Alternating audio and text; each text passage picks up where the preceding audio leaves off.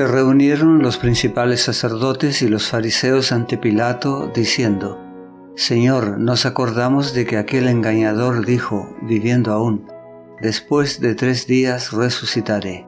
Manda pues que se asegure el sepulcro hasta el tercer día, no sea que vengan sus discípulos de noche y lo hurten y digan al pueblo, resucitó de entre los muertos, y será el postrer error peor que el primero.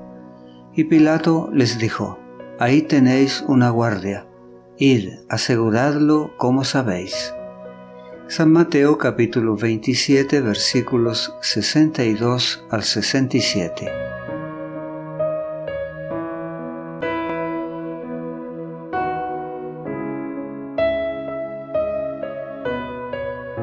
Cuando la gente se enteró de que Jesús había sido ejecutado por los sacerdotes, empezaron a preguntar acerca de su muerte. Los detalles de su juicio fueron mantenidos tan en secreto como fue posible, pero durante el tiempo que estuvo en la tumba, su nombre estuvo en miles de labios y por doquier circularon informes de su simulacro de juicio y de la inhumanidad de los sacerdotes y gobernantes.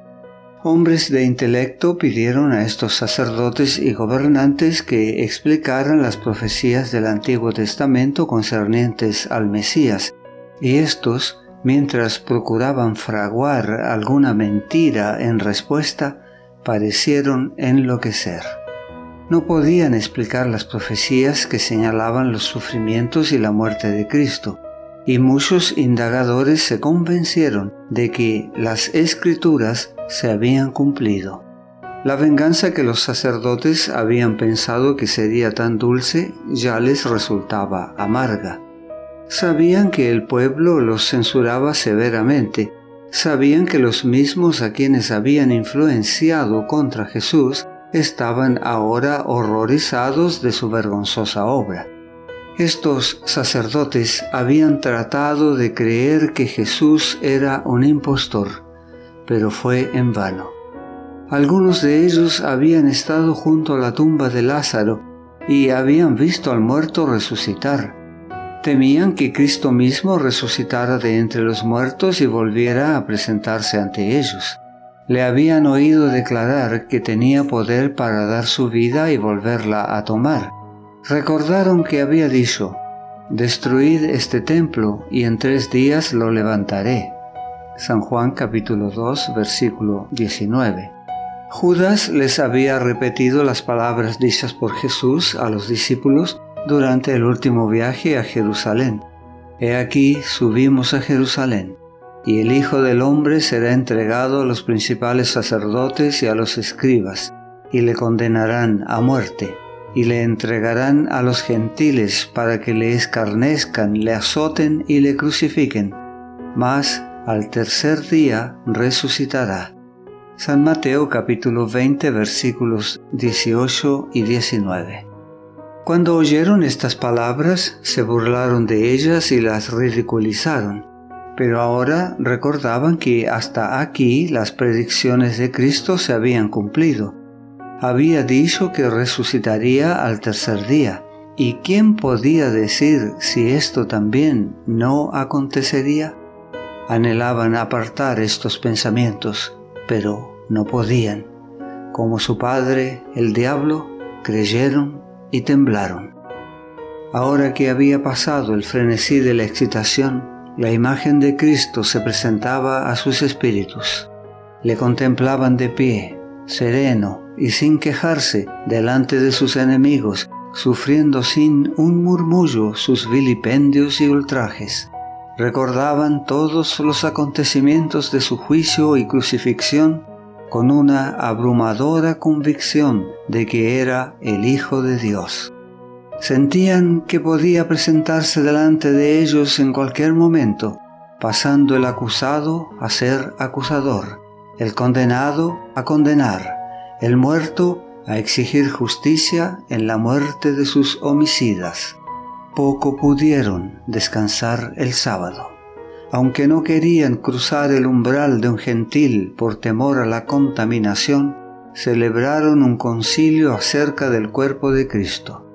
La muerte y el sepulcro debían retener a aquel a quien habían crucificado. Los sacerdotes dieron instrucciones para asegurar el sepulcro. Sobre la gran piedra que había sido colocada frente a la entrada, se colocaron cuerdas, asegurando los extremos a la roca sólida y sellándolas con el sello romano. La piedra no se podía mover sin romper el sello. Una guardia de cien soldados fue entonces colocada en derredor del sepulcro a fin de evitar que se le tocase. Los sacerdotes hicieron todo lo que podían para mantener el cuerpo de Cristo donde había sido puesto. Estaba sellado con tanta seguridad en su tumba como si hubiese de permanecer allí para siempre. Así realizaron los débiles hombres sus consejos y sus planes. Poco comprendían estos homicidas la inutilidad de sus esfuerzos, pero por su acción Dios fue glorificado. Los mismos esfuerzos hechos para impedir la resurrección de Cristo resultan los argumentos más convincentes para probarla. Cuanto mayor fuese el número de soldados colocados en derredor de la tumba, tanto más categórico sería el testimonio de que había resucitado. Centenares de años antes de la muerte de Cristo, el Espíritu Santo había declarado por el salmista, ¿Por qué se amotinan las gentes y los pueblos piensan cosas vanas? Se levantarán los reyes de la tierra y príncipes consultarán unidos contra Jehová y contra su ungido, diciendo, Rompamos sus ligaduras y echemos de nosotros sus cuerdas. El que mora en los cielos se reirá, el Señor se burlará de ellos. Salmo segundo, versículos 1 al 4. Los guardias romanos y las armas romanas eran impotentes para retener al Señor de la vida dentro de la tumba. Se acercaba la hora de su liberación. No te pierdas nuestro próximo mensaje. La gracia de Dios sea contigo.